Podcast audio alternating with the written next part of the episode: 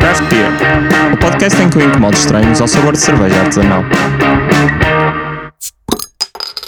Olá, bem-vindos a mais um episódio do podcast Craft Beer. Meu nome é Tiago Lacerda e hoje tenho comigo a Margarida Dantas, um dos membros do Pint of Science Portugal. Olá, Margarida. Olá! A Margarida vem promover o Festival Pint of Science, que é o maior festival de comunicação de ciências do mundo, que acontece em 30 países e em Portugal desde 2018. No fundo, o Pint of Science tem como objetivo tornar acessível a discussão científica a toda a população e em Portugal realiza-se este ano no Porto, em Lisboa, Aveiro, Braga, Bragança, Coimbra e Viseu. Portanto, cada vez mais a, a expandir. Aquilo é em que dias? Então, é na próxima segunda, terça e quarta, 17, 18 e 19 de maio. Uh, em algumas das cidades vai ser de forma presencial, como é o caso aqui do Porto. Em outras cidades será de forma online e, portanto, toda a gente se pode juntar à plataforma e acompanhar. Como foi o ano passado. Nós cá no Porto temos no Espiga, Sim. no Catraio e na... No Celina. No Celina, exatamente. Exatamente. Temos três categorias, não é? São sempre as cabecinha pensadora, o com pés e cabeça e o ter muita lata. Exatamente. O que é, o que, é que distingue estas, estas categorias? Então, o Com Pés e Cabeça é uma categoria mais direcionada para a biologia, para a biomedicina, mais para a, para a saúde e para as ciências biológicas. Um, a- a- com- portanto, com pés e cabeça. A cabecinha pensadora é mais no âmbito da neurociência, da psicologia e da psiquiatria. E a última, ter muita lata, mais para a engenharia, a robótica, a astronomia, mais, mais essas áreas assim. As categorias são iguais em todas as, as cidades? Sim, são iguais e estão, eh, estão divididas eh, os temas de acordo com as categorias de maneira uniforme em todas as cidades e, e segue também os trâmites daquilo que é o Pint of Science Internacional. Ou seja, as categorias são as mesmas para os países todos? Sim, exatamente. ok. Tipo em Londres chama-se ca- cabecinha pensadora. Não deve ser literalmente assim, mas a, a ideia é a mesma. Não porque estás cá, mas eu, sinceramente, o Pint of Science é das minhas coisas preferidas cá no Porto. E se calhar, quando soube que cá, no que cá era, era presencial, deixou-me mesmo muito feliz, porque é daquelas. O, o preço é, é quase irrisório, é 2,5€. não é? Exatamente, sim. Dá para ter uma, uma palestra super informativa e não, por exemplo, eu sou da área da engenharia e, e fui uma vez ouvir uma palestra sobre eh, tratamentos para a epilepsia, portanto, talvez mais na área da, da medicina, em que eram Exatamente. professores do ICBAS. E ok, não, se calhar não sei o que é que é um glutamato e um GABA, mas gostei de ouvir aquilo e acho que, que se calhar é esse o objetivo, não é? Sim, exatamente. O objetivo é fazer chegar a ciência de variadas áreas de forma muito simples à população em geral, o que acaba também por ser um desafio para os próprios oradores. Normalmente estão habituados a falar noutra língua, a falar em inglês, a falar para, para público com mais conhecimentos, que seja da área, que perceba tanto como eles, eh, e aqui têm que adaptar o discurso eh, de maneira a que a ciência seja acessível a toda a gente. A ideia é mesmo essa, é de uma forma descontraída, tornar as coisas simples para toda a gente perceber e pessoas de diferentes áreas conseguirem ter uma conversa sobre um determinado assunto em comum ou não. O que é sempre um desafio interessante, porque como é que tu vais falar de uma área tão complexa, naquele caso, ou em vários casos, sempre as partes ligadas à, à medicina, que foi mais ao que Sim, eu sim. fui, como é que tu vais fazer isso? Ok, vais ter de usar alguns termos técnicos, mas não usar o, o jargão do, do costume. E depois também vais ter, prova- muito provavelmente, perguntas por parte da plateia de pessoas completamente fora da caixa, porque lá está, não estão dentro do tema e se calhar vão, vão dar aos próprios oradores uma perspectiva completamente diferente daquilo que eles estão a explicar. Exato, e, e dá para rir também algumas perguntas, porque eu lembro-me de estar num, num de engenharia em que era qualquer coisa sobre inteligência artificial, também já não me lembro. E uma das perguntas foi tipo completamente fora do, do tema que estava a ser. Então ele estava a falar de uma reconhecimento de alguma cena por inteligência artificial e alguém pergunta: e se viesse aí um hacker mudar isso tudo? E então tem a sua piada porque não só as pessoas da área vão, não é? Exatamente. E, e, também temos ao longo de todo o ano, enquanto estamos a preparar o festival, nas nossas redes sociais, tanto no Facebook como no Instagram, nós fazemos posts diários sobre eh, as, as, as categorias todas do Pint of Science, em que escolhemos ou um conceito ou um, uma descoberta científica e fazemos um pequeno post explicativo sobre isso, tipo um facto curioso, para as pessoas ficarem a par de, de, de forma simples das coisas que vão acontecendo no mundo da ciência. O que isso acaba por ser super interessante, porque vocês não. É um evento que se realiza em três dias, mas no entanto a vossa presença nas redes sociais mantém-se ativa uh, durante ano. o ano. Sim, sim. E é mesmo só três dias por ano. Tinha ideia que era mais porque vocês são mesmo muito ativos nas, nas redes sociais. Aliás, neste, neste último confinamento, vocês às quartas-feiras faziam um quiz, não era? Sim, fazíamos o quiz e vamos ter no nosso festival também uh, sessões de quizzes nos dias todos. Exatamente. Mas nas próprias conferências? Exatamente, sim. E pronto, quantas aqui há? Uh, são uh, duas, por sessão, duas por tema em cada um dos dias. Portanto, sendo que seis temos por dia? Três, sim, seis por dia, divididas pelos três bares. São dois oradores, sobre dois oradores em cada uma das categorias, em cada um dos dias. E todas têm quiz? Uh, todos os dias têm quiz. Ok, então uh, eh, 18 vezes 2,5 é quanto eu vou gastar, né? uh, Sim. Não, por acaso, por acaso gostei muito dos, dos quizzes no Kahoot. Era muito acessível pelo Facebook, era muito fácil as Sim. pessoas participarem e assistirem. Se bem que podemos assumir que quiz online, eu reparei nisso, é um bocadinho um jogo de quem é que consegue googlar mais, mais rápido, rápido, as respostas. Sim, é verdade. Estás-me a dizer que os 15 participantes não sabem uma pergunta super obscura de quantos nervos, qual é o nervo, não sei o que, do corpo a, humano? Acredito que alguns, bastantes, talvez saibam, acredito que sim. Eh, mas acredito também que haja alguém que tire vantagem de estarmos atrás de um computador, se for assim um bocadinho ágil, se calhar é uma vantagem.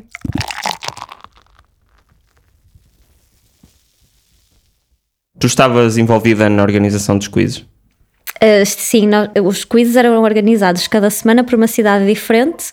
No entanto, nós tínhamos, temos um banco de perguntas em que todas as cidades podem participar e na altura em que foi a vez do Porto fazer o quiz, toda a gente da, da, da nossa equipa participou em uh, uh, inventar perguntas ou encontrar perguntas e tentar estruturar as melhores para escolhermos para o quiz. E depois vocês tinham uma que eram uh, quatro imagens. Uh, Sim, a guilhotina. A guilhotina, Sim. exatamente, em que tinhas de adivinhar uh, qual era a palavra das imagens. E havia uma que era. Um, houve uma. Eu, eu participava naquilo e havia uma que era uma imagem de umas chamas, queijo fundido, uma moeda, acho eu, e o Prince Philip. E então, ora bem, ferro, ferro fundido, fogo a ferro e, e fogo. fogo. Uh, faltava o Prince Philip. E tipo, o que é que é o Prince Philip? E, e, depois, depois de uma pesquisa exaustiva no Google, olha, o Prince Philip é conhecido por Iron Duke, portanto, du, o Duque comum de ferro. seria o ferro. Exato, pronto, ferro. Chegamos lá, uh, portanto, Prince, Prince Philip, ferro velho. Não, mas havia algumas guilhotinas, era muito engraçado porque havia algumas guilhotinas que nós partilhávamos entre nós antes de ser publicadas uh, e havia imensas onde nós não sabíamos o que era e ficávamos super curiosos para chegar o dia do quiz, até nós próprios das outras cidades sabermos o que é que, aquilo, que, é que estava lá. Aquilo também era um concurso de quem é que conseguia fazer o mais rebuscado. Exatamente, exatamente, também tinha muita piada, é verdade. E achavas piada a pessoas que entravam com nomes a gozar? Porque quem, quem organiza nunca, tem muita, nunca acha muita piada. É, é verdade, nós eh, gostamos mais sempre quando as pessoas levam as coisas mais a sério, mas eu também não vejo problema nenhum se as pessoas participarem com, com, com interesse. Acho que o nome não, acaba por não influenciar muito. Tu não estás desde o início no Pint of Science certo, Sim. O que é que te atraiu para fazer parte da organização? E porque já se percebeu que não dá assim tão pouco trabalho quanto sim, isso. Sim, é verdade, é verdade. O que é que te, te seduziu para hum, eu gosto muito do conceito, do uhum. conceito de, de, levar a ciência até aos bares e de uma forma descontraída apresentar o que se faz, neste caso no Porto, à população em geral. Acho a ideia super interessante, porque realmente às vezes quando nós pensamos e tentamos explicar o que, é que um cientista faz no laboratório aos nossos pais ou aos nossos avós, temos alguma dificuldade. Então, promover esse tipo de contacto em ciência, esse tipo de comunicação, eu acho que é um, é um conceito extraordinário e é uma ideia muito boa. Uh, e como eu, eu também gosto de estar envolvida em atividades com pessoas jovens e dinâmicas e que, que no fundo também me sirva para aprender alguma coisa, porque eu aprendi imenso com os, com os conceitos que fomos fazendo ao longo dos anos, ao longo do ano, com de certeza que agora com as palestras que vamos ter, com os oradores que vamos ter, são de áreas tão diferentes da minha, que de certeza que vai dar para aprender imenso e acho que foi um bocadinho da combinação das duas coisas que me interessou em, em participar. Ah, que fixe isso. Tens a, a noção que vais aprender coisas novas, se calhar algumas, alguns temas temas tu consegues participar, não é? Mas outros, outros deve ser completamente novo. Dizer também, uh, nós cá temos um, um trade-off que é por termos as janelas abertas, hoje está, está tempo de chuva, então estamos cá dentro, vais ouvir aviões e cães e, e crianças a berrar. Mas por acaso já agora eu gosto de trabalhar com pessoas jovens e dinâmicas, davas uma boa recrutadora do LinkedIn. Dava. É verdade, parece mesmo o taxativo que está no LinkedIn. Não, mas é verdade, as pessoas dinâmicas têm sempre mais piada porque têm sempre ideias diferentes de, de como divulgar, como chamar a atenção do público, portanto eu acho que é sempre interessante. E a adesão tem sido Neste momento a adesão vocês vão saber, mas, mas nos outros anos a casa sempre esteve. Sim, sim, sempre foi muito boa a adesão, sim como é que decidem quem é que vai falar uh, e quem é que decide? Sim, então nós damos sugestões de oradores, uh, temos um, tipo um banco de oradores em que, uh, que, quem for da área ou quem tenha interesse em ouvir alguém dá essa sugestão e depois as equipas de cada cidade, os responsáveis propõem a lista dos oradores aos, à equipa geral, à, à equipa do Pint of Science, basicamente de Portugal, que gera okay. as equipas todas. E tem sempre que passar pela aprovação deles, o orador, se eles acham que tem interesse, que faz sentido. Tentamos sempre sugerir pessoas que achamos que tenham uma, um perfil que se adeque, que sejam mais descontraídas ou mais divertidas, que, já, que alguém já tenha visto alguma palestra ou alguma aula ou alguma coisa que faça entender que, que vão se adequar ao formato. E acho que é um bocado por aí que, que escolhemos. Vocês, por acaso, agora falaste, eu quase que fiquei com a ideia. Vocês têm alguma comunicação com o, a central, ou seja, o Pint of Science Internacional? Uh, temos só através da equipa geral do Pint of Science ah, Portugal. Okay. A comunicação das cidades é feita pelos responsáveis com eles e eles é que comunicam com, com a equipa internacional. Ok, fixe. Também é algo que, que reparo no Pint of Science, que é uma das coisas que se calhar não tem a, a, cobertura que devia ter, ou pelo menos se tem alguma devia ter mais, porque é de facto um evento muito muito novo, porque não há assim tantas atividades do género por cá. E, e em tantas cidades agora não se, não se limitam a Porto e Lisboa, Sim, é que, é verdade. sempre, que é sempre sintomático de tudo o que aparece, tudo, todo este tipo de festivais. Mas também é interessante nas, nas palestras a que fui, que é quando são professores, normalmente são sempre professores universitários, de uma sim, maneira sim, é, é como vai acontecer este ano, a maioria deles são efetivamente professores também. É um bocadinho inevitável também. Sim, é? sim. E, e é interessante ver os colegas deles que muitas vezes vão. E o que eu reparo é as pessoas que vão porque, porque pagaram bilhete e porque uh, foram experimentar estão, estão muito mais atentas. E os colegas estão sempre tipo a comer tostas mistas enquanto, enquanto falam e a, e a opinar. E acho que. Mas isso também mostra o, o lado divertido Exato. do conceito e da ideia. É mesmo essa, é estarem completamente à vontade. Exatamente, acho que, acho que isso promove muito bem. Aliás, eu próprio também me inspirei um bocadinho no, no Pint of Science para fazer este podcast, que é não há muita coisa que vos una, ou seja, não há muita coisa que une aos oradores ou o tipo de, de temas a serem falados, exceto o facto de, pronto, estão a beber, é uma, é uma atividade mais descontraída. Falando de ti especificamente, tu tiraste a tua licenciatura em Genética e Biotecnologia. Sim. E depois tiraste o teu mestrado em Medicina e Oncologia Molecular. Exatamente. Neste momento estás a tirar doutoramento. Sim. Ah, em que já agora? Estou a tirar doutoramento num programa doutoral do ICVAS que se chama Biotech for Health, Biotecnologia aplicada às ciências da saúde, uh, e o meu projeto de doutoramento é mais relacionado com a área da biologia básica, eu trabalho com divisão celular e com, uh, uh, neste, no caso específico do meu projeto, com o impacto que a falta de espaço tem na, na progressão mitótica nas células e se isto se traduz num aumento ou não do número de erros que as células têm em cada divisão. É, é biologia básica, um bocadinho, não é translacional nem aplicada diretamente a nenhuma uhum. doença. Um, mas, mas claro que as alterações cromossómicas e os erros de segregação durante a divisão celular têm um impacto em muitas doenças, nomeadamente no cancro, e o que eu estudo é um bocadinho a regulação desta, eh, deste mecanismo quando as células estão em condições em que têm espaço limitado e de que forma é que o ambiente mecânico influencia este processo. Então, tu própria serias uma boa candidata para falar no Paint of Science. Por exemplo, quem Não- sabe? Não, não imaginas nisso num futuro próximo? Eu já participei num, num formato muito parecido eh, que existia aqui no Porto, que era o Pub HD.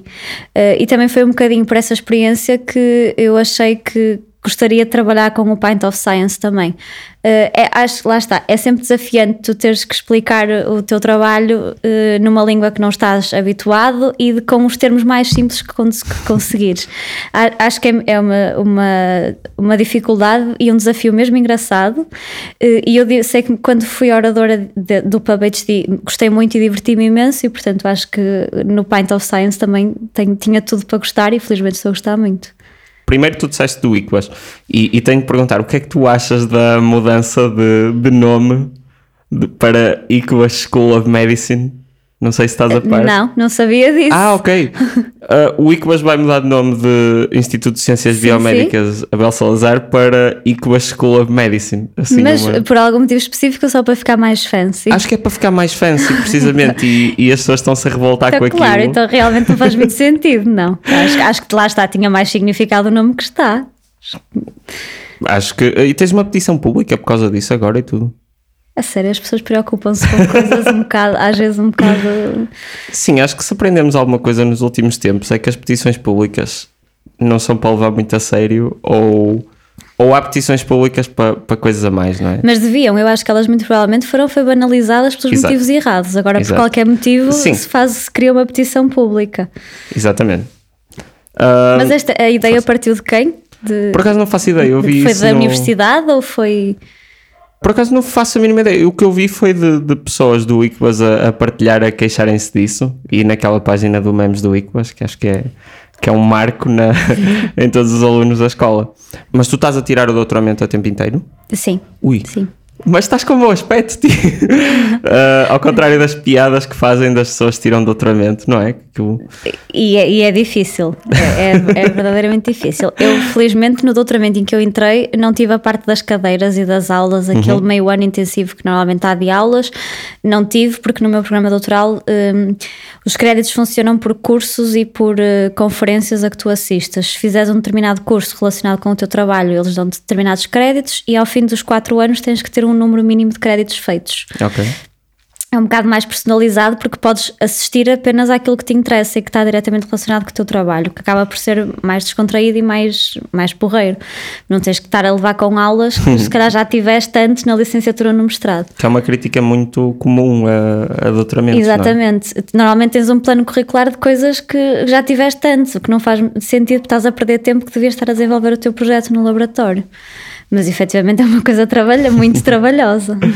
Mas achas que esta altura é, a- dirias que é a pior altura possível para estar a tirar um doutoramento? Ou a melhor porque tens facilidade em ter aulas virtuais e, e coisas assim? Uh, depende, porque eu acho que para a maioria das, das pessoas, e falando um bocado de experiência própria, o tempo em que tivemos em casa com as universidades e os institutos fechados foi bastante prejudicial. Porque tu não podes fazer trabalho de laboratório em casa. é? Exatamente, exatamente. Quem estava mais numa fase de, de escrita ou de quantificações, se calhar não saiu tão prejudicado, mas eu, eu, por exemplo, ainda estava no terceiro ano hum, e precisava era de fazer experiências e aqueles dois meses que tivemos em casa atrasaram-me as experiências. Uh, tudo bem que há algumas bolsas foram prolongadas, mas ainda não é muito certo do modo como isso se vai processar e, portanto, a maior parte das pessoas acabou mesmo por sair prejudicada com, com isso, porque não, não dá para fazer experiências em casa. Quanto às aulas, acredito que seja mais vantajoso porque não precisas ter de casa, poupas o tempo da viagem, não, não tens que ir. Pessoalmente, não acho que seja tão produtivo nem as reuniões por Zoom, nem as aulas, porque uma pessoa distrai-se muito mais do que se estiver eh, presencialmente com as pessoas. Sim, e falaste em congressos, que se tens mesmo de ir a congressos e, e talvez pessoas na área de, de ciências ligadas à saúde também, acho que é, pela experiência que tenho, é, é bastante comum isso a congressos, Sim, não é? sim. E congressos online são, as, são muito diferentes para São. pior, na minha opinião. Eu, eu também acho porque tiram toda a parte do ambiente e Exato. toda a parte de conversares com os oradores no, no fim das palestras ou no coffee break de uma maneira mais descontraída. Exatamente. Essa parte do ambiente que, te- que era ótima para trocar as ideias, para receberes feedback do teu trabalho, acaba por ser eliminada. Por outro lado, consegues ter acesso a muitos mais eh, congressos porque sendo online a maior parte deles não está Sim. a ser pago neste momento. Então consegues te inscrever numa variedade muito maior de, de congressos e assistir em casa sem teres que viajar. Uh, portanto, tem os seus benefícios e tem também as, as suas desvantagens. Sim. Eu preferia os presenciais, obviamente, mas acabas por conseguir tirar alguma vantagem porque tens mais oferta. Se bem que há, há um lado dos congressos que, que acho que toda a gente sabe, ou pelo menos talvez eu esteja mal habituado à engenharia, mas no teu caso, achas também há uma parte de congressos que é que as pessoas vão lá para o a seguir às palestras? Ah, sim, acho completamente. Ou seja, para Borga. Sim, completamente, acho que sim. Acho que há espaço para tudo. Para Borga, para, para momentos sérios em que estás atento e, a, e a, a, trabalhar e tudo, eh, e também muitas vezes para conhecer as cidades onde os congressos vão. Exatamente. Não é? Acabas por tirar proveito da, das situações todas porque há muita gente, nomeadamente professores, que, que têm a oportunidade de conhecer o mundo para através de congressos, Sim, que é sempre uma, uma coisa que com o Covid então desapareceu completamente. Sem dúvida. Eu, eu, mesmo durante o doutoramento já tive essa oportunidade de viajar para alguns países que, que não conhecia. Podes dar algum exemplo só para eu ficar ciúmes? Por exemplo, para o Chile. A Jesus. única vez que fui ao Chile foi num congresso. Não tive muito tempo para conhecer, porque o congresso foi muito intenso, Também mas é... dá, dá, sempre um bocadinho para passear. Também é sempre o que dizem, que é, ah, eu pude conhecer o insert país longínquo, Sim. mas foi muito pouco tempo. E é verdade, neste caso, neste caso concreto, o congresso foi, foi uma semana e eu cheguei na véspera e vim-me embora no dia a seguir, portanto só tive dois dias mesmo para conhecer mas dá sempre para ver um bocadinho, para claro. mudar de ares e, e, tudo, vale sempre a pena. E a experiência de, lá está, poderes conviver com oradores de, que já são group leaders ou noutras posições acima da tua, de uma maneira muito mais descontraída, nos coffee breaks, na, trocar ideias na apresentação de posters ou o que quer que seja, acho que é muito mais fácil e muito vantajoso. Também fala-se pouco, por acaso, da, fala-se muito da, do reabrir de, de discotecas, claro, porque são Estamos a falar de gente que precisa disso. Se pensarmos bem, o Covid, as condições das discotecas são exatamente as ideais para, para o COVID. COVID. Sem dúvida. Mas fala-se pouco da, da indústria dos congressos e, e com isso quero dizer que há muito pessimismo acerca de quando é que haverão mais e por acaso normalizar congressos por Zoom não é assim uma coisa muito Não, eu não, muito não acho, também não acho muito vantajoso. Aliás, nós ficamos muito felizes por podermos fazer o Paint uh, presencialmente, Exato. porque não sendo um congresso gigantesco, acho que tem sempre outro impacto se tu puderes efetivamente ires ao bar e estás lá a beber a tua cerveja do que estás a assistir por Zoom cada um na sua casa. Exato. Acho que perde um bocado a piada. Também por isso que eu não faço podcast uh, remoto, uma das pessoas com quem eu também falei foi a organizadora do Paint of Science, a Daniela, a Daniela Domingo, que estava, que estava remota e, e, não tinha metade da piada, portanto, obrigado. Já agora, uh, por falar em beber a sua própria cerveja, eu esqueci-me de dizer, nós estamos a ver uma Francis Canner Weiss Beer, uma cerveja de trigo com 5.0 de álcool. Já lanchaste antes de ir para cá? Já, já. já ah, obrigada. pronto, então vais lanchar outra vez. Sim. Porque enchem bastante.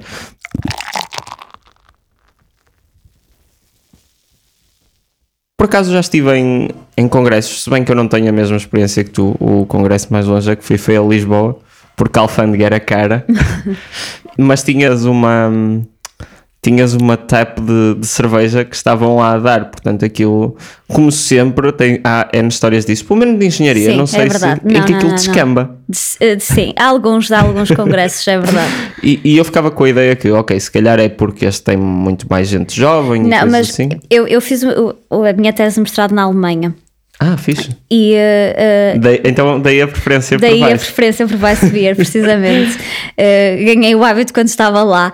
E uh, eu, eu, no início fiquei super admirada porque nós tínhamos palestras no Instituto, assim como temos aqui no I3S, e tinham sempre coffee break as palestras lá. E o coffee break não tinha café nem água, tinha cerveja. Sério que Tinha fixe. um sumo qualquer e cerveja. Era isto o coffee break, independentemente das conferências serem de manhã ou à tarde. Para eles era perfeitamente perfeitamente normal uma pessoa beber uma cerveja à meia da manhã e depois ir trabalhar o resto do dia. Isso é tão fixe. E, e provavelmente não é um copinho pequenino, não é? Não, eram, eram cervejas deste, deste estilo mesmo. Estava lá, tipo, pronto, era só sair da conferência, pegavas na tua cerveja e ias trabalhar. Que fixe, eu imagino a variedade de, de cervejas que tinhas. Sim, era, era muito incrível. É, é e eu, quando fui para a Alemanha, não era a maior apreciadora de cerveja. Habituei-me depois de ir para lá, obviamente. é, é, curioso como essa história se, se relaciona com o que estás a fazer agora com o Pint of Science, Exatamente, não deixa de ser sim, engraçado. Imagino o quão normal isso, isso havia de ser. Se calhar também havia mais controle, porque não, não me parece que te vás embebedar Não, no coffee não, lá break está, da manhã. para eles era super no- normal beberem uma cerveja à meia da manhã ou então irem almoçar, beberem duas ou três cervejas e voltar para o trabalho. Que fixe. Fazia um bocado parte da cultura deles ter. eh, Não é que fosse um hábito, porque eles não faziam isso todos os dias, mas de, de vez em quando para eles era perfeitamente aceitável. O que é que te levou a voltar? Boa Não- pergunta. não- Hum, eu na altura achei, como sabia que queria doutoramento a seguir, achei que ficar lá mais quatro anos de, de seguida que era um bocado mais. Então eu decidi voltar para Portugal e concorrer a doutoramentos que me permitissem ter as duas coisas. Por isso é que a minha bolsa de doutoramento é mista, é cá e parcialmente fora. Uh, então a minha ideia foi um bocado arranjar alguma coisa assim que me permitisse o melhor das duas coisas, estar cá e estar lá fora também. O Covid trocou-me um bocado as voltas, porque era suposto eu ter ido para a Inglaterra no ano passado, Pois. mas por causa da pandemia tivemos que adiar e ainda estou a ver se vou conseguir ir até ao final do meu doutoramento ou se não. Mas ir lá ou ir para lá? Ir para lá por seis meses. Ok. Eh, Eu já lá estive dois meses no segundo ano do doutoramento, há dois anos, eh, e era suposto agora ir mais seis.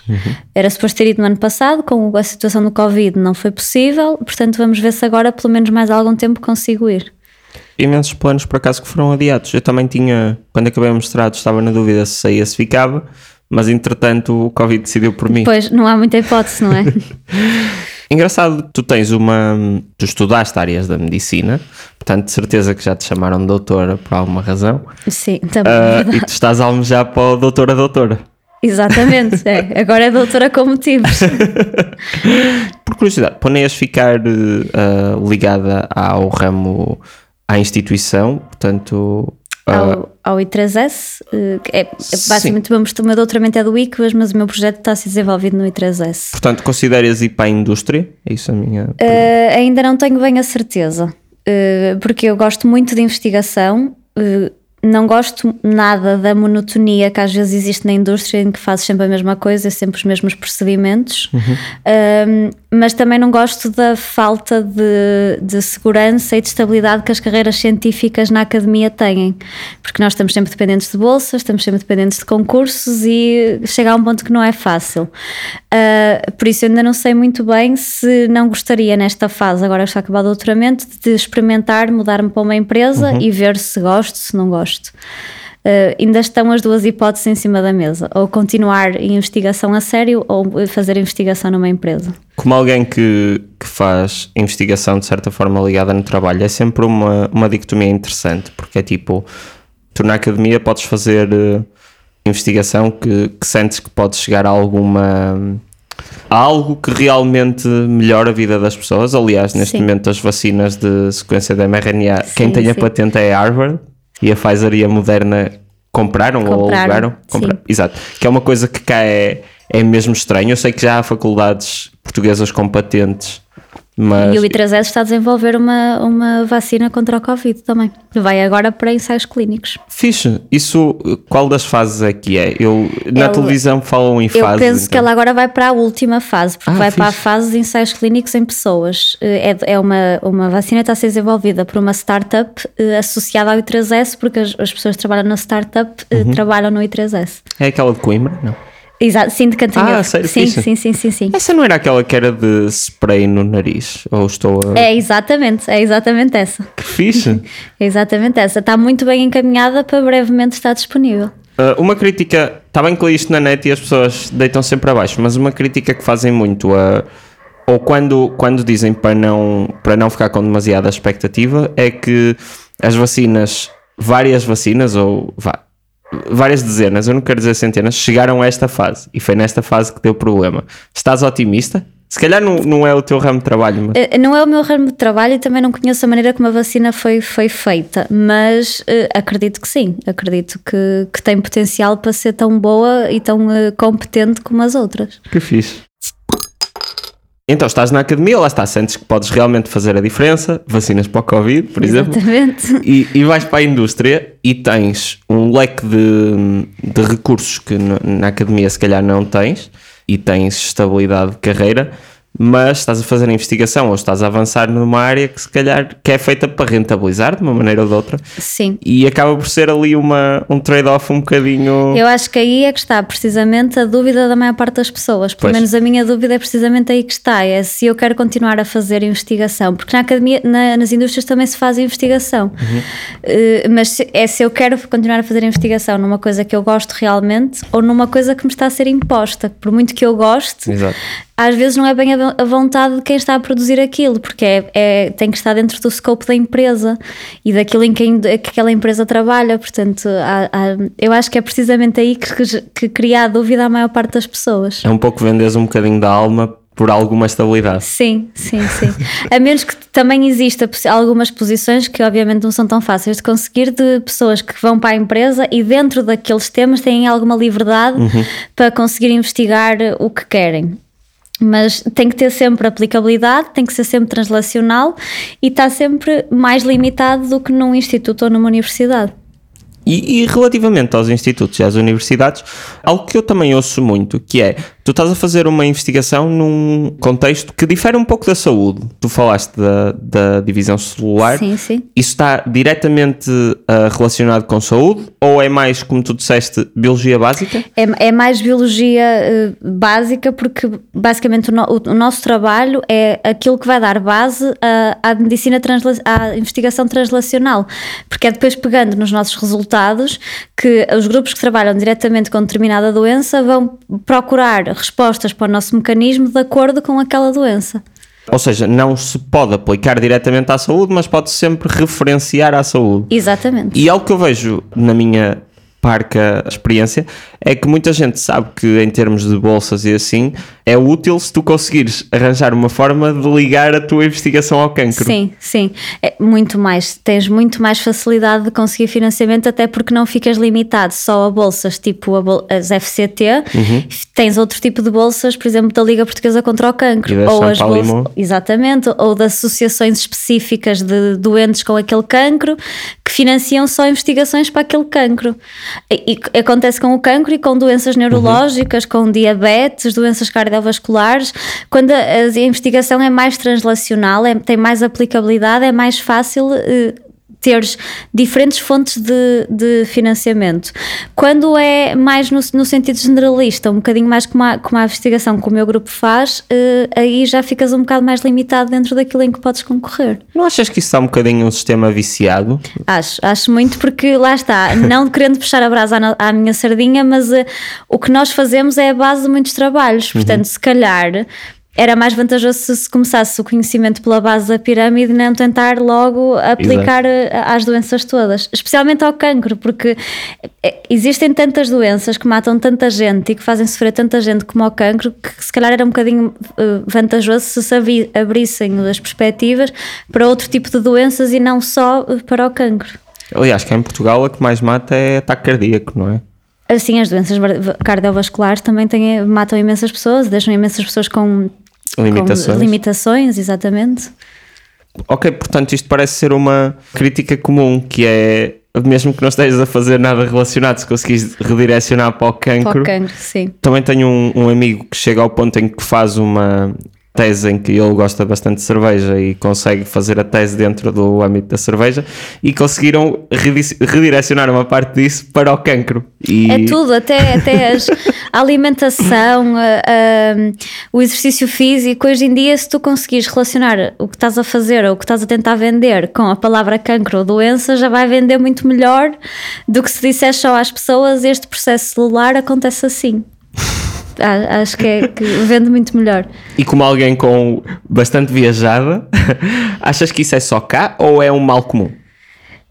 Acho que acaba por ser um mal comum, se bem que, por exemplo, em, em, eh, países como Inglaterra ou como no UK em geral, tu tens muitas fundações eh, que, que financiam investigação. Eh, Aqui não acontece tanto, tens o exemplo Claro. da Liga Portuguesa contra o Cancro, mas no Reino Unido tens imensas fundações do género que financiam variadas investigações em diferentes áreas e eu acho que isso é muito mais vantajoso do que aqui. E, e, também quanto mais desenvolvido é o país e quanto mais rico, sim, mais dinheiro sim, tem para a investigação. Aqui em Portugal a investigação não é uma prioridade, portanto claro. é muito pouco financiado. E sentes-te mais valorizada enquanto pessoa da ciência desde o Covid ou é só fogo de vista? Não, desde o Covid, sem dúvida. Mas sentes-te mais sim, valorizada? Sim, ok, sim, ok. Sim. Sinto que pelas, pelo menos as pessoas entendem a necessidade de financiar os cientistas, não só pela rapidez com que foram desenvolvidas as vacinas, mas também com a rapidez com que tanta gente se voluntariou para fazer testes ao Covid, por exemplo, porque isso também é trabalho de um cientista, fazer testes ao Covid.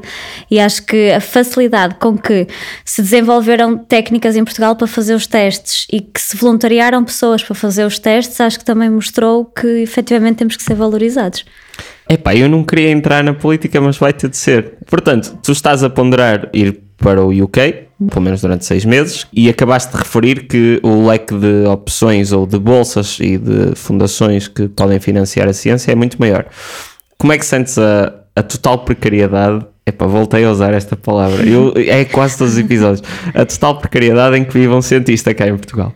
Acho que é muito triste. Acho que porque Portugal devia mesmo sentir-se envergonhado quando comparado com os outros países, porque se nós fôssemos a fazer um estudo da quantidade de portugueses que trabalham na Pfizer, na Biotech ou na AstraZeneca, ou seja, nas empresas que neste momento estão na boca do mundo porque conseguiram pôr as vacinas cá em tempo útil, acho que íamos ficar muito admirados e com muita pena dos portugueses que deixamos fugir para estas empresas. Porque sempre que tens grandes investigadores, eles acabam por. Não é por aí que eu quero dizer, é mais.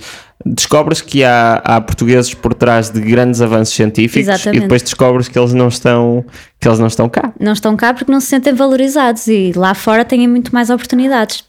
Mesmo ah. que não seja durante toda a sua carreira, uh, acho que é, é, mesmo crucial para quem quer ser vingar enquanto cientista em Portugal, em alguma, alguma fase da carreira, ir um período para fora, porque eu acho que é isso que te vai diferenciar das outras pessoas e dos outros que ficam cá e não têm tanta. Eh, não, acabam por não ter tanta experiência e também não têm tantas oportunidades de crescer como qualquer cientista tem lá fora.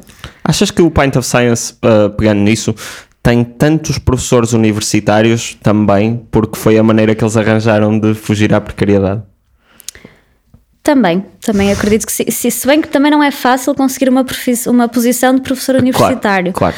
Uh, Isso é um estigma, eu acho. É, sim. Se calhar no, no, antigamente era mais fácil do que aquilo que era agora. Mas acredito que muita gente se tenha agarrado a isso para conseguir ter uma posição estável e conseguir fazer um bocado de investigação em part-time porque dou aulas e tenho o meu ordenado ali da universidade e nos meus tempos livres tenho liberdade para concorrer a projetos e ter o meu grupo de investigação. Sabendo isso, isso é algo que consideras para ti ou é eu quero, quero vazar? Não, eu considero no sentido em que eu gostava muito de dar aulas, portanto okay. é, é uma possibilidade. Uh, mas tendo em conta que é tão difícil, acho que durante o processo ficasse cá a desistir, porque há tantas barreiras e é tão difícil concorrer. A, a, a, a percentagem no ano passado ou há dois anos de pós-docs em Portugal que conseguiram uma posição foi de 8% no país Sim. inteiro. Isso não é quase nada. E eu acho que isso desmotiva imenso os cientistas que neste momento estão a acabar o doutoramento, porque eles veem que, a nível de perspectivas, não são muito agradáveis aqui. E se uma pessoa gosta mesmo de ciência e pensa em continuar, acho que acaba por passar pela cabeça de toda a gente que temos que ir um, pelo menos uns tempos lá para fora. Fazer um, um Erasmus e um Erasmus mais prolongado um bocadinho. Como ouvi um, um, amigo dizer há algum tempo, tens de cumprir a tua pena, que é para poder ser valorizado quando chegas cá. Eu acho que é totalmente isso. Acho que para conseguir uma, uma posição boa e estável e que compense o esforço do, do que uma pessoa investe no doutoramento, acho que temos mesmo que fazer mais o sacrifício de, de ir para fora uns tempos. E agora percebo porque é que tanta gente uh, festeja efusivamente quando consegue uma bolsa de doutoramento ou de, ou de pós-doutoramento doutoramento até nem são muito difíceis de conseguir em Portugal, porque a porcentagem de pessoas que entram no doutoramento até é bastante alta. Uhum. O problema é depois, é, é quando acaba o doutoramento, o que é que Portugal tem para te oferecer? E aí é que o leque começa a ficar ainda mais restrito. Eu acho que já falei disto, mas noutro episódio, mas lembro-me de ver um, um programa da, da, RTP, acho que na altura do, do Prós e Contras. Não, não era o Prós e Contras, era, era um daqueles programas de reportagem Sim. em que no estrangeiro a percentagem de doutorados que estão na, na academia é muito reduzida, enquanto que em Portugal tens quase 90% das, dos doutorados na academia, o que é muito estranho, porque É, Sim, eu acho que isso é tem tendência a mudar um bocadinho, porque agora, com as, as novas políticas do governo, as bolsas de pós-doc estão a reduzir. Então, eles estão, passam as bolsas para contratos, mas ao passarem para contratos, eh, reduzem o número de contratos que estão disponíveis. Uhum. Portanto, as oportunidades de emprego acabam por reduzir um bocadinho também. Fogo. Por isso, mas eu acho que o, pior, o maior mal de Portugal é que efetivamente a disparidade entre bolsas de doutoramento e de pós-doc, porque consegue, nós conseguimos ter muita gente a entrar em doutoramento todos os anos, Uhum. mas depois não conseguimos dar resposta a toda a gente. E eu acho que é uma pena, porque quando os portugueses vão lá para fora dão cartas em todas as áreas. Exato, porque estamos a falar de gente altamente qualificada, Exatamente. dos maiores níveis de, de É o que qualificação eu há. digo, se for, acho que se, se o governo de Portugal fosse ver as pessoas portuguesas, os portugueses que trabalham na Pfizer, por exemplo, ia ficar admirado com o número, de certeza. Estamos a falar de pessoas que todas elas conseguiam dar a sua própria palestra no Python Science. Sem dúvida nenhuma. Isso seria excelente, de certeza.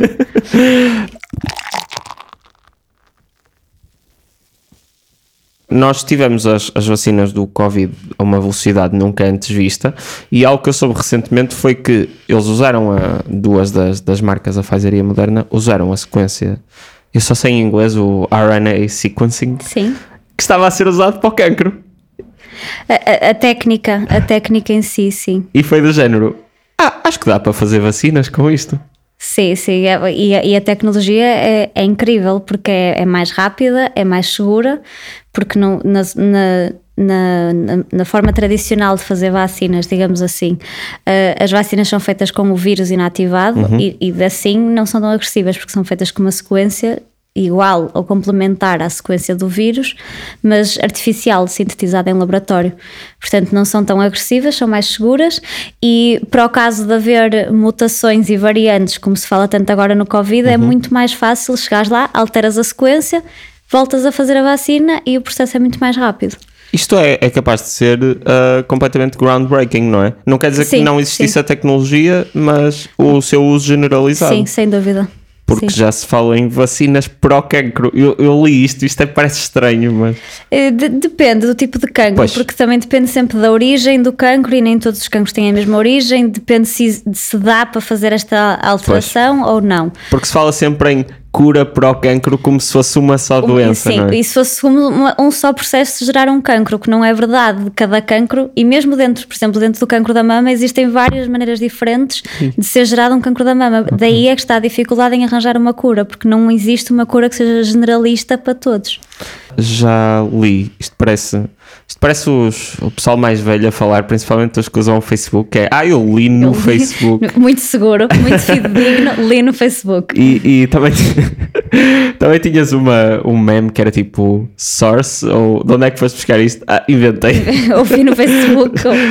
sources.com Uh, e era algo que dizia do género nós daqui a 20, 30 anos vamos olhar para trás e pensar na quimioterapia como um tratamento desumano Sim, e, e muito rudimentar, mas, mas lá está, isso é, também é uma prova dos avanços que a ciência faz. E, me- e mesmo o próprio Covid é uma prova, porque há um ano atrás, quando, quando já não, não- quando, come- quando começou o Covid, o que se sabia sobre o vírus era muito reduzido. E então foi literalmente ciência ao vivo e a cores, porque à medida que a doença que íamos tendo mais infectados e mais dif- infectados de- com diferentes doenças, com diferentes graus de, de, de doença, foi sendo mais fácil perceber os danos que causava, os danos a longo prazo e a melhor maneira da doença ser tratada. E acho que o reflexo disso é o cancro também, porque a quimioterapia há uns anos era a, a- a terapia mais utilizada e a mais fidedigna, e se calhar agora é a imunoterapia, por exemplo, e se calhar daqui a Exato. uns anos vão ser as vacinas da RNA.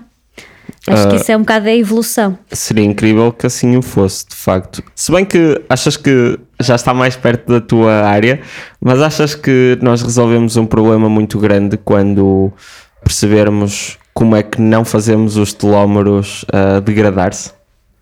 Ou achas que se introduz todo um outro leque de problema Acho que resolvemos problemas de saúde muito grandes. Acho que causamos um problema em que as pessoas vão querer deixar de envelhecer. e acho que isso vai ser um problema. Achas que é um problema plausível num futuro a médio e longo prazo? Acho que é possível. Acho, acho que sim. Acho que é possível isso ser um problema sério. Acho que sim. Que fixe. Espero um dia estar qualificado que chegue para poder ir a um Pint of Science? Eu acho que toda a gente está qualificada que chegue, desde que trabalhe em ciência, para ir a um Pint of Science. Tem é que saber transmitir aquilo em que, em que trabalha, mas acho que sim. Mas por acaso, quando estás com tantos doutorados, é tipo, sentes-te uh, menor? É pá, eu só tenho um mestrado. Não, eu não, não acho que nem toda a gente tem que fazer um doutoramento, não se justifica nas áreas todas Uhum.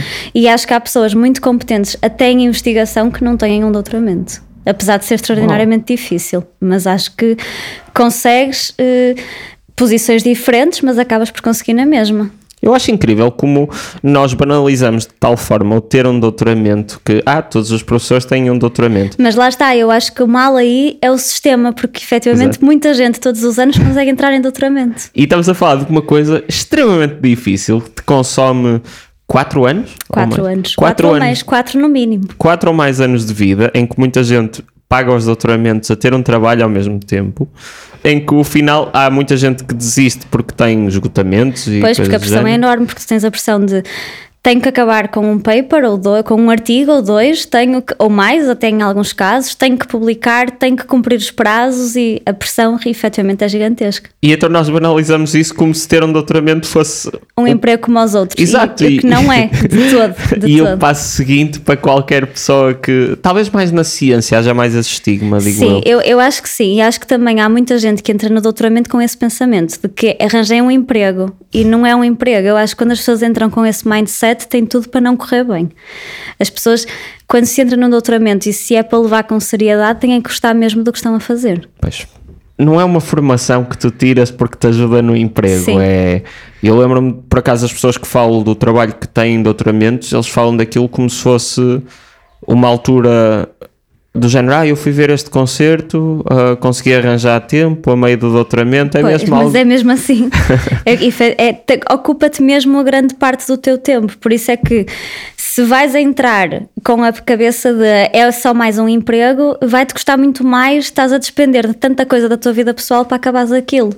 Obrigado por cá estar. Tens que ver mais por como um, pá, eu tenho este objetivo, gosto do meu projeto, gosto do que estou a fazer e, e tenho, que, tenho que fazer. Isso é algo que me faz dizer, fogo, opa, eu, não- eu tão cedo acho que não, não vou pensar nisso. Mas também há, há áreas e áreas e há doutoramentos e doutoramentos. Uhum. Claro. Eu, eu conheço pessoas que tiveram doutoramentos muito difíceis e outras pessoas que tiveram doutoramentos muito mais acessíveis e que passaram muito melhor os quatro anos. Então, Acho que aí também depende um bocadinho da sorte.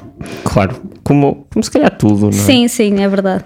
Já agora, por falares em doutoramentos, tu já tens de medicina. Eu estava a ver isto no, no Twitter no outro dia, que era alguém que estava a tentar fazer uma, uma aplicação para um cartão de crédito na Alemanha e eles, tu podes escolher o, o prefixo que queres atrás do teu nome. Sim, sim. E, e na Alemanha tu chegas ao ridículo de ter doutor, ponto, uh, doctor, doctor, lá está, médico doutorado. Portanto, eu recomendo-te, quando acabares isto, uh, procurares qualquer coisa no ramo da engenharia, que assim ficas doutora, doutora, engenheira. engenheira. Doutora engenheira, era ótimo, realmente. realmente, acho que faz sentido. Porque cá em Portugal, se há, coisas que não é um problema, é o quanto toda a gente é doutor. Sim, e o quão eloquente as pessoas, eloquentemente as pessoas gostam de ser tratadas. Eu acho que isso faz, isso diz muito de ti, se Eu valorizas assim tanto Eu também acho. chamarem-te doutor. Principalmente não sendo médico, eu acho. Eu aí não concordo tanto, porque acho que, por exemplo, quem tira um doutoramento efetivamente tem direito ao título, mas Certo. acho que não, não tem que ser assim banalizado. E acho que uma pessoa por ter um doutoramento não é mais do que ninguém e não deve ser tratado de maneira diferente porque é médico ou porque tem um doutoramento ou porque é engenheiro. Acabamos, há tanta gente que estudou e que tirou um curso superior que se fôssemos a ver por aí toda a gente era doutor ou mestre ou o que for, Exato. portanto, acho que não é por aí. E também algo sobre os congressos, que eu fiquei com essa ideia, mas acredito que seja eu a hiperbolizar isto. Achas que nos congressos é um bocadinho. Ora bem, como é que eu consigo pôr isto da forma mais menos brejeira possível? É um concurso de medir pilinhas. Não, de todo. É que, pela experiência que eu tenho, de ir com professores, é gente a dizer como, ah, então tudo bem, não sei o quê. Olha, estou agora a fazer isto e estou a ter resultados espetaculares e... Eu acho que há um bocadinho de tudo. Há um bocadinho de quem queira esconder totalmente o que está a fazer com medo de alguém estar a fazer parecido e querer tirar ideias. Ok. Acho que também há muita gente assim de que eu é que sou e eu tenho isto, ou eu publiquei aqui ou ali. E vou falar disso a toda a gente. Exatamente. Mas se calhar tive boas experiências em todo o lado, mas eu acho que o que mais vi com mais frequência foi precisamente o contrário. Gente muito humilde e que, eh, quer tenha um determinado grau ou não, tratava toda a gente de maneira igual.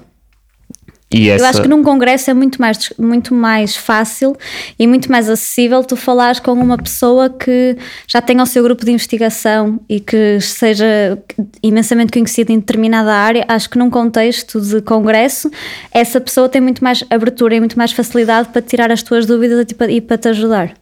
Tu tens papers publicados, de certeza. Sim. Tu já foste apresentar o teu trabalho a vários sítios.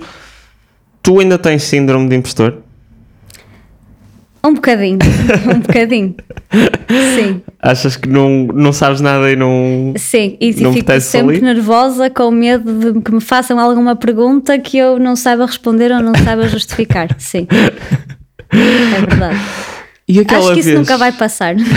e aquela vez que você chamou a mãe à professora no quarto ano?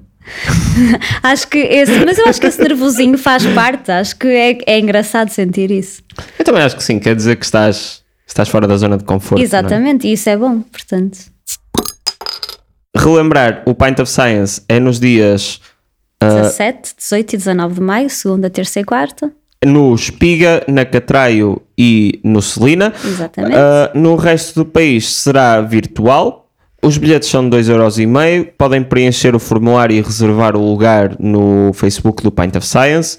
Cada uma das cidades tem um evento alocado a, aos diferentes dias. Sim, e no Porto têm que fazer o registro uh, no Google Docs, que está o link no nosso evento. No Facebook é Pint of Science Portugal. Exatamente. No Instagram também. Sim, e vocês têm que procurar nos eventos o Pint of Science Porto. Eu recomendo vivamente e pelo menos podem contar comigo que eu vou lá estar. E comigo um... também. Portanto. Exatamente, mais uma razão. Muito obrigado à Margarida por cá estar e a toda a equipa do Pint of Science. Obrigada a nós pelo convite e não se esqueçam de visitar as nossas páginas e de aderir ao nosso evento. Obrigado. Este podcast foi gravado no estúdio Lampreia Viva.